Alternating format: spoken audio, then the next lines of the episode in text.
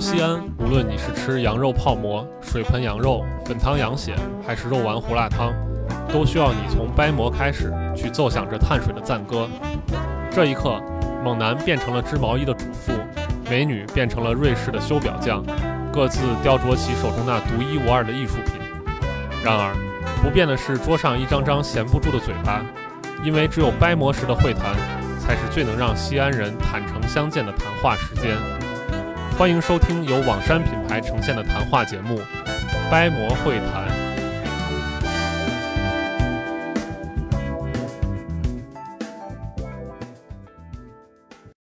Hello，各位听众朋友们，大家好，欢迎大家来到最新一期的掰馍会谈。今天又是我们三个熟悉的声音啊，给大家带来最新一期的掰馍会谈。然后我是主播白师傅，然后还有我们来自网山设计的林康林总。大家好，我是林康啊，还有我们 林总的员工啊，跟大家介绍一下。大家好，我是网山小编辑小石啊。相信那个我们上一期节目，大家就是各位听众朋友们肯定已经反复聆听学习了很多遍了。呃，上一期我们主要聊的话题呢，就是关于我们在城市里面去逛街啊。当然，这个逛街指的是一个广义上的逛街，也不是说是。去购物的那种逛街，关于我们逛街还有一些路上观察的一些想法吧。这期呢，我跟林总跟小石，我们三个人来聊一聊，我们有一天相约准备出门逛街的时候，碰到了一系列神奇的事情，然后由此引发的一系列遭遇。啊，大家听到这个可能会比较好奇啊。其实那个林总可以跟大家先说一下，我们我们那次行动的这个主要的。缘由是什么？就是我我们是怎么怎么去想着去干这个事情的？咱那会儿好像没想太多啊，就是突然有一天我们想出去溜达溜达。对，你看这个里面就体现了这个我们强调路上观察的一个随机性，对吧？就想出门的时候我们就出门了。然后那天是林总开着车，然后我跟小石我们两呃我们三个人最开始的想法就是说当天天气不错，而且是是是初秋吧，应该是。反正那天天气不错，然后也也没有大太阳，也没有下雨什么的，我们就说去郊外找一个风景好的地方。然后首先想到那个地方是哪儿呢？其实就是位于西安东南郊的这个杜陵，对吧？啊，杜陵可能大家呃西安的朋友可能比较熟悉，或者说是对汉代历史比较感兴趣的朋友，他可能会知道杜陵是什么。但是那个林总或者小石可以。先给大家介绍一下，就是我们我们那天出门是一个初秋，然后当时是觉得在城里头待的久了，想出去看一看风景。然后杜陵最有名的就是它的银杏，然后满地金黄，当时就想感受一下秋景的美好，然后就去了杜陵了。其实杜陵，嗯，如果大家喜欢汉代历史，一定会非常熟悉，因为它埋着一位非常有名的皇帝，就是汉宣帝。嗯，虽然前有开国皇帝汉高祖，后有这个。呃，非常强强硬的皇帝汉武帝，然后汉昭帝夹在中间，大家好像不太了解，但他其实是汉朝的一位中兴之主，就是在汉武帝把国家打的基本上空的不行的时候，然后由汉宣帝来，然后把整个国家又调控了一下，这个就汉宣帝，就是他汉宣帝本人作为皇帝的一个成就，对吧？但实际上那天呢，我们其实并没有去独陵，对吧？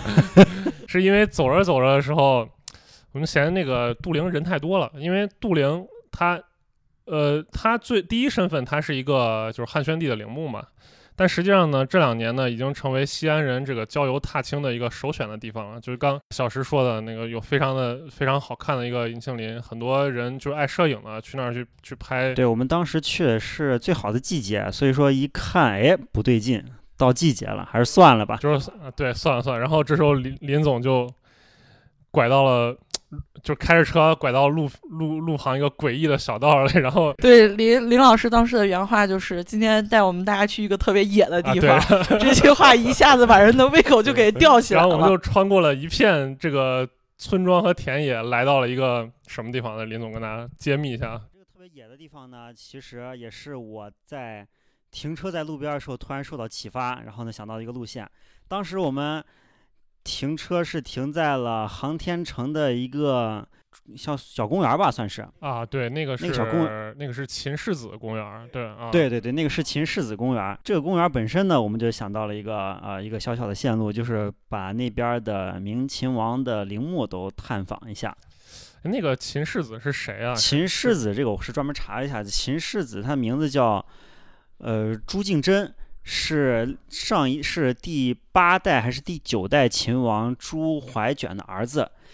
然后呢，大家世子不知道之前有没有看那个什么韩国的那个僵尸对王国，他那个里面的主角不就是个世子吗？世子就是啊皇帝和藩王的长子，他叫世子。世子是藩王的长子，是不是不也不是长子，是藩王的继承人。对对对，继承人，继承人他不。是，就皇帝的继承人，他是太子嘛，对吧？对对肯定不是世子，肯定跟皇帝没关系。他就是因为当时你韩国的他朝鲜是个国王嘛，他不是皇帝嘛，他是册封的，相当于他也是个藩王的等级，哎对对对吧所以他的儿子叫世子，就也不是他的儿子，是他的继承人，就是相当于他的太子叫世子，对对对，相当于平级的嘛，其实 差不多啊、对对对对，啊。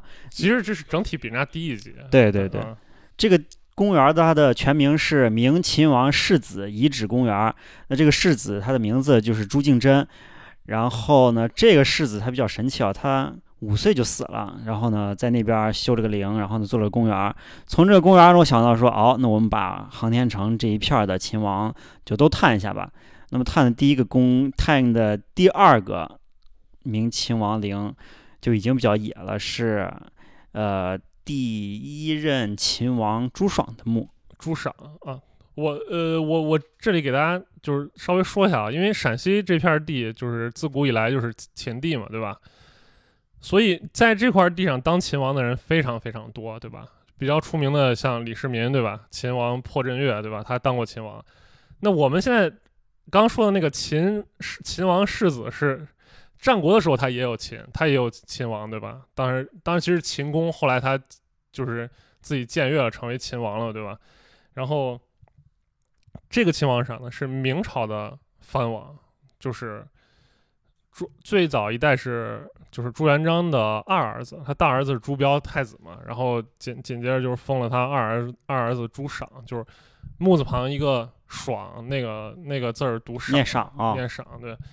然后朱赏的这个封地，然后这个就刚说那个秦世子是第第七代嘛，还是第八代这个秦王的世子，对吧？第九代了，第九代。啊，对对，好像我我看了一下资料，这个明代秦王就是好像传了十四代，最后一代是投降李自成之后，然后就一言不合就被杀了，好像大概是这样的一个状况。啊、这个明秦王朱赏呢，啊，朱赏啊，得给大家注意一下，这个嗯明代秦王又或者明朱元璋的儿子们，他起的这个名字字儿都非常怪，特别怪 种，生僻字特别多我觉。得他好多字儿都都是他造的，因为他他那个就是朱元璋他不是说要那个什么金木水火土，然后什么每一代得啊、就是那种。对对对然后但是他回一下，轮回一下。他其实忽略了这个人口爆炸这个指指数爆炸型增长之后，这个字儿完全就已经不够用了，然后就只能就强行造字儿这样你。像那个朱赏，那赏这个字儿我不知道是不是，你像他那个第一代儿子都是什么朱标、朱赏、朱棣，都是木字旁的，对。啊，朱高炽、朱高煦，呃，后来那个朱厚照也是也是火火火字火字边儿的，对。还还有还有那个就是嘉靖皇帝朱什么，就是那个朱翊钧，不是哎，哎不是是万历是朱呃这翊钧，嘉靖皇帝叫什么聪那那个字儿，朱厚哦，朱厚聪那个字儿也怪得很，他那个聪硬加了个火，对，那个字儿 怪得很，怪得很。每次看那个字儿，我就想起那个，就感觉是炒洋葱那种感觉。对我在准备这期节目资料的时候，我就，哎，对这个名字 都都有点愣愣的，就愣住了。啊，我先给大家再把朱爽这个人再介绍一下啊。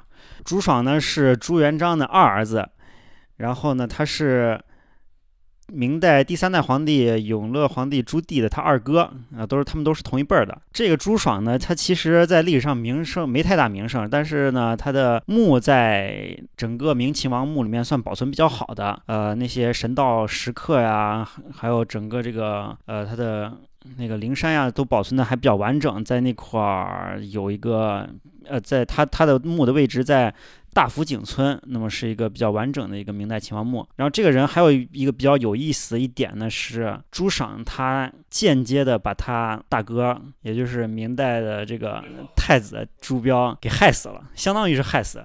发生了一个什么事儿呢？就是朱赏在呃朱赏在当了一阵子秦王之后，被封派了一个。呃，封派了一个官职，叫宗会府吗？还是什么的官职？宗宗人啊，宗人令，宗人府，宗人府的宗人令，对，相当于是长官啊。他在这个任职上干的不太好，然后呢，被招到京城去，让他爸给问责去了，相当于啊。然后呢，这个时间呢，朱标就是呃秦王呃这个陕西地区没有藩王在嘛，然后就派太子朱标去顺势巡视了一圈，刚好呢接他弟的职，把那边。观察观察，当时朱标去就是还有一个特别著名的事件呢，就是，嗯，流传说是朱元璋想迁都啊，想想迁都，然后派朱标去考察一下，然后呢，朱标看了一圈之后回来，这个得了伤寒病，就死给死了。所以就朱标就不是朱元璋就觉得这个这个陕西这边不吉利，他就也是因为他对朱标是寄予厚望啊，对他特别看好朱标，就是把他当做一个非常。就是就是按照皇帝的那个配置去给他培养什么的，结果没想到比朱元璋自己死的还早，所以他也是提起陕西这块，也是对他心头的一个一个一个痛，对吧？啊，当时他就这个迁都的计划就就作罢了。对，当时实在是呃心灵太受创伤，最后就取消了这个迁都的计划，呃，在那会儿一直定都在了南京。不过说实话，那个迁都也其实可能也不具备客观条件，这这就是一个说法，对吧？咱。对掺和的一个故事吧，算是一个故事，对大家听一听，对吧？不过，不过朱赏这个人到后来也比较惨，他呢，在他在之后，他在之后回到了回到自己藩王位置之后呢，又参与了一次呃去甘肃讨伐叛军的一个任务。那么在那边在甘肃地区征伐了有个一段时间，回来之后就给病死了。啊，后后来就给上了个谥号嘛，就是敏敏，对对，秦闵王。他呢是当时活到四十岁就死了，正当壮年就给死了。然后呢，死的原因呢也比较惨，是是因为常年在野地里扎营，最后得了 得了严重的疟疾给死了。这 个没，呃，所以我们那天就就拜访了这个这个秦闵王的这个墓啊，就是第一代。明明代的第一代秦王，对吧？然后去看他的墓之后呢，我去了一下，感觉首先他的墓一看就是没有被那种精心的人工的维护过了，就是我们去那儿只有一个文保碑立在那儿，对吧？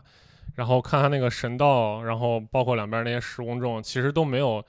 人工仔细的修葺过，没有铺一些地砖什么的。对，那个神道周围还坐着好多那种农村阿姨们，坐那儿，大妈们，对，偏线船，然后扔的瓜果皮满地都是。我其实特别特别就是印象特别深刻一点是，他那个神道那边有一条小水沟，就是那神道不是很笔直的一一条长的路嘛，然后但是它有很细的一条沟，相当于把那个神道从中间给裂开了。对对。然后有有水，呃，有没有水我忘了，但是。就是就相当于这种，就是它的神道其实不太平整，其实也没有人管。然后路边的那些，呃，野草长得也是非常的肆意妄为，然后也没有人去去管，然后处于一个这种半原生态这种这种这种状态。然后那天我跟林总跟小石，我们三个人就就爬到他那个封土上了。对，这个好像咱当时逛朱赏墓的时候还逛的比较仔细啊，走的比较多一些，上了。那个灵山的顶上，还在那待了一会儿啊。对，爬爬到他那个封土的那个最高的那个顶上，然后就在在就是从那儿开始向四周去眺望。主要那天也是天气比较好，它能见度特别的高，然后能看到那个秦岭呀、白鹿原呀都能看到。对，首先我们站在那个封土的顶上，就看见了几个很著名的地标。第一个，我先从就是。相当于这个十点钟方位的吧，十点钟方位的是杜陵，对对对，十点钟有一个大土包，嗯，是杜陵，就是我们本来要去的目的地，后来嫌人太多没有去，然后就站在这个闵秦闵王墓上，大概瞅了瞅，然后呢，正十二点钟方向的时候，大概就是白鹿原，对吧？差不多吧，稍微偏一点。哎，白老师，你刚刚好像说错了。咱如果站在闽，如果站在闽王墓上看的话，杜陵应该是在两点钟的方向。在它的东北方向，稍微偏一点。我我我我我我我想起来了，这个是啥问题啊？就是我我我说这个话的时候，我是把我的面是冲向正东的，所以白鹿原在十二点钟方向，然后那个那个那个杜陵在十点钟方向。啊，其实其实这个形容不太不太不太合适，就是说它的东北方，对对对，东东北方向是杜陵。呃，然后呢，正东是能看到蓝天那边去。当时天气非常好，刚好赶上了个好天气，向东能看到呃秦岭蓝田那边那个山的豁口。秦岭不是蓝田那儿有那个蓝关古道和三幺二国道，那是个那是个山沟嘛，一直通到商洛那边那个山口能看见。对，秦岭秦岭它的走向基本上都是一条直线，但是就是一条直线从西向东，但是到蓝田那块儿突然有一个。有个豁口，对对对，嗯，然后就可以直接看到那个那个突出。其实那块儿也就是骊山啊，什么都都都都在。啊，差不多在那个方向，那南边北边啊，当时都能看见。啊，让我想想，当时还有，哦对，朱赏墓就是。在西安周边游当中特别出名的那个万亩桃花源，就是他坟墓周边的那小林子啊什么的，在春天的时候开的全是粉粉的桃花。如果大家有有看过那边的航拍的话，其实就是航有一个那个明明代秦王墓航拍，然后呢拍的全是粉粉的那个桃花源，就是朱场墓这一块。哦，就哦，对我我我有印象，就是因为当时他那个神道两边都种的那些，反正我我是那种五五谷不分的那种四体不勤那种，我没看出来它是啥植物，但是当时没开花嘛。应该是桃桃哦，对，当时没看，应该是桃树长的那个样子。然后我们在那儿看看看了半天。咱在朱赏墓上看了之后，近处好像近土近处还有坟头。呃，我好像想到咱们当时那个心理活动了，就是想着来都来了，看都看了，然后就打开与就打开地图看周边还有啥，然后突然发现离朱砂墓特别近的一个地方是少陵园，然后咱们就驱车直接奔赴少陵了。当我记得那个路线，当时好像其实还有一个，对，其实还有一个分头，在望向杜陵园的时候，近处有一个不太起眼的坟头。那个啊，我直接给大家讲一下啊，那个是明隐王墓，他就在朱赏墓的斜对过大概几百米处。那个是他儿子，就是对那个他儿子朱尚炳的墓。然后这儿子死的也特别早，十七岁就死了。然后在那儿有一个叫明，他被封为明隐王，然后在那儿。有一个明隐王墓。其实你要说这个这个隐啊，就就是特别特别神奇的一个字儿，对吧？明隐王就是第一代秦王秦闵王，第二第二代秦王秦隐王。这个隐这个谥号呢，其实是一个，因为古代这些谥号它有就是美谥有恶谥，就是你你这人干得好，他给你一个好的谥号，然后你这个干的，比如。不行，你这皇上当的不行，或者你这个国公呀什么当的不行，给你个恶谥，什么什么周周厉王呀，什么啊什么汉灵帝啊、炀帝啊，这些这都是恶谥。但是隐这个字其实挺复杂。隐，我觉得隐应该是属于那种偏中性一点，但我觉得它应该是偏恶势一点。它是一个平视平视偏恶啊，偏恶一点，就是中性的，但是偏有一点有一点贬义，但是又有点这种。怜悯的这种感觉，因为呃，因为在这个谥法上说啊，就是说这个不失其位曰隐，就是说大概什么意思呢？就是说这个人啊，在他这个位子上没有没有干到头，就就就失失去这个位置了。这个之前这个历史上谥号隐的有谁呢？有那个鲁隐公，对吧？就孔子不是写春秋，他那个就是以隐公的那个年号，隐公元年什么的，是在在那纪年。这个鲁隐公就是他当鲁国公，然后就。干到一半被人杀了，就是 就相当于他这个没干到头。然后另外一个特别著名的，也是跟今就是跟西安有关系的，就是就是宣武门之变的李建成尹太子。对对，而且呢，这个他这个尹太子啊，这个谥号尹，他还是拿到这个谥号，他还是经过一番波折的。他最开始被那个李世民杀了之后呢，呃，也没给他封太子，就给他封了一个王，叫西王。那个西是休息的西，因为呃，李建成李李建成当时被李世民杀掉之后呢，呃，也没给他这个太子的这个这个称号啊，当时是给他追封了一个亲王，就是叫西王。其实这个西在哪儿，我还真不知道。这个西就是休息的西，对吧？你看什么秦王、晋王，咱都能找到地方去去对应，但是西王我可能也是功课没做足，我不太知道他是哪儿。然后这个西王给他这个西王上这个谥号的时候啊，就有人说说这个这李建成，因为当时李建成死掉之后嘛，这个唐朝官方的给他定的性就是说李建成这个人不行，对吧？他这个作恶多端或者不不能当皇上什么的，所以当时有一个大臣啊就上书，就是说我我们给他一个谥号叫厉。就是厉是那个暴力的厉，乖戾的戾。那个汉武帝的那个魏太子不就叫立太子吗？刘据。对，立太子。对。然后这个立谥号在历史上有名的，就是立太子刘据，对吧？这个尚书李世民说给他封号叫立的这个人是谁呢？这个人呢是当时的御史大夫叫杜淹。然后大家记住这两个人啊，我们刚刚提到一个立太子，还有一个这个杜淹。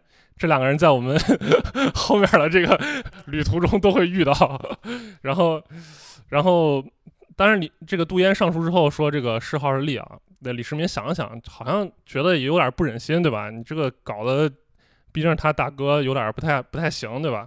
而且他大哥人死了，当年他大哥那些部下还在朝里嘛，对吧？你不能不给人面子，所以想来想去呢，可能最后还是定了这个这个谥号为隐，叫西隐王。对吧？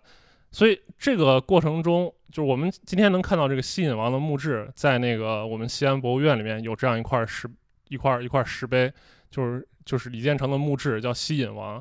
其实这个墓志很简单，就是呃几十个字，就是一般别人的墓志呢，要把这个人生平干过什么事儿啊，是好是坏啊，然后好的给你硬吹一通，然后不好的就给你贬一通。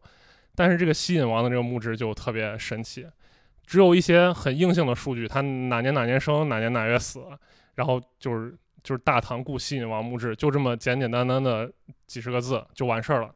但是这里面就这个西隐王的这个引字儿有明显的这个人为涂改过的痕迹。对，就是他那个石碑那块儿有这个字儿，可能能看出来他原来不是这个字儿。就有人说他可能以前谥号立，后来改成隐了。这这个隐也从这里面看也能看出来李世民的犹豫，还有他对他大哥这种。很复杂的一种感情，对吧？好，这是关于这个引的这个事儿，稍稍稍微说到这儿，到时候就是我们又引出来两个人，一个是立太子刘据，还有一个是那个杜淹。我接下来给大家拉回主题啊，关于明秦王陵的这个事情啊，呃我们还站在那个这时候，此时此刻我们还站在这个秦闵王的这个封土上面，在向四周看呢。啊，对。在四周看那个，你就会发现明秦明秦王这个闵王墓应该是目前能看到明秦王里面风土比较高的一个。就大家如果逛明代的秦王陵的话，就明西安周边的明墓，那明闵王墓应该是个比较主要的目的地了。像世子公园那种修真公园的，里面也没有什么东西了。其实，关于明代的秦王啊，也其实也是关于明代的王陵啊，有一个。比较有意思的地方，我给大家讲一讲。明代的王陵，可能历朝的王陵都是这样啊。他们在这个王本身本人很小的时候就开始修了。明代的秦王呢，一般都是在他两岁的时候开始修自己的王陵，然后呢，在王陵肯定是在生前就把王陵修好了。这个陵只会留一个本身的天井在，所以他下葬的时候是从上面垂下去的吗？呃，其实不是，他是把周围的口先封住。让他保护好，然后呢，等人死了之后，人人别先别外人别随便进去。对对对，我先修好，人还没该进去呢，你别随便进去啊。然后呢，他只留一个天井，然后确定这个位置。然后呢，所以我们在陕西这边，也不是在西安周边这个明秦王陵附近，会看到一个特别明显的现现象，就是大部分秦王的陵都是在什么什么井村。那这个井村呢，就是当年留下来的名字。像朱赏的墓，它就是在大福井村。所以这个井就是当时墓上的那个井啊，对对对，它是明代流传下来的村名啊。那那它墓好了之后，它会把它盖上吗？呃，墓好了之后会盖上，并且那块儿会有像自汉代以来那样都有那种守陵的陵守陵军。然后这个守陵军呢，它也目前留下来一个特征，就是守陵部队呢，在这个明秦王陵附近扎营成寨呢，就会在陵园的附近有什么什么寨村，什么什么武村，武就是那个入伍的伍啊，像那个朱赏的儿子朱炳，呃朱尚炳。他呢，他的陵墓所在的村旁边有一个东武村，这个东武村也是明代留下来的村名。哦，等于说就是像汉代这种灵异制度一样，有有那么一批人就在那儿扎着啊，对对对，然后呢就一直流传到今天。像后来呢，整个这个明秦王陵这一片儿，它这个陵园区这一片儿呢，有一个流传说法是长安的九景十八寨。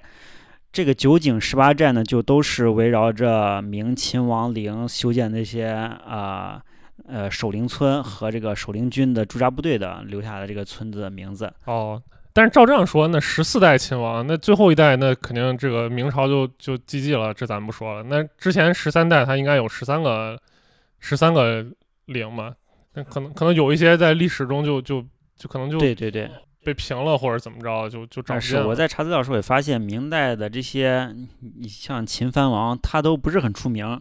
没有什么像样的记载留下来。对，那可能那对，就是连一句话可能都没有。对对对。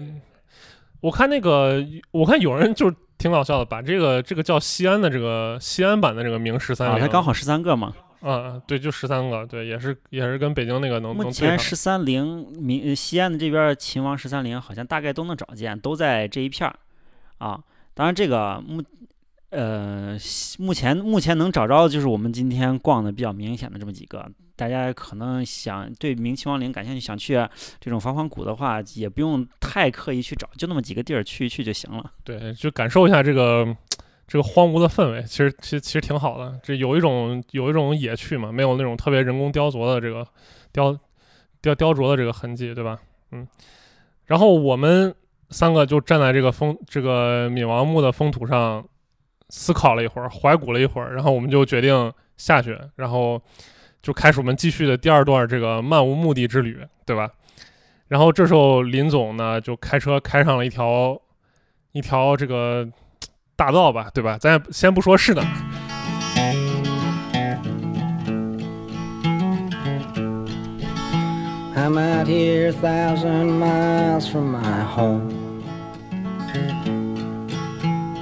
Walking a road other men have gone down. I'm seeing your world of people and things. Here, paupers and peasants and princes and kings. Hey, hey, Woody Guthrie, I wrote you a song. Had a funny old world that's a coming along. Seems sick and it's hungry, it's tired and it's torn. It looks like it's a dying and it's hardly been born. Hey, Woody Guthrie, but I know that you know. All the things that I'm a saying and a many times more. I'm a singing you the song, but I can't sing enough. Cause there's not many men have done the things that you've done. Here's to Cisco and Sonny and Lead Belly too. And to all the good people that traveled with you. Here's to the hearts and the hands of the men that come with the dust and are gone with the wind. I'm leaving tomorrow, but I could leave today. Somewhere down the road someday. The very last thing that I'd want to do is to say I've been hitting some hard traveling too.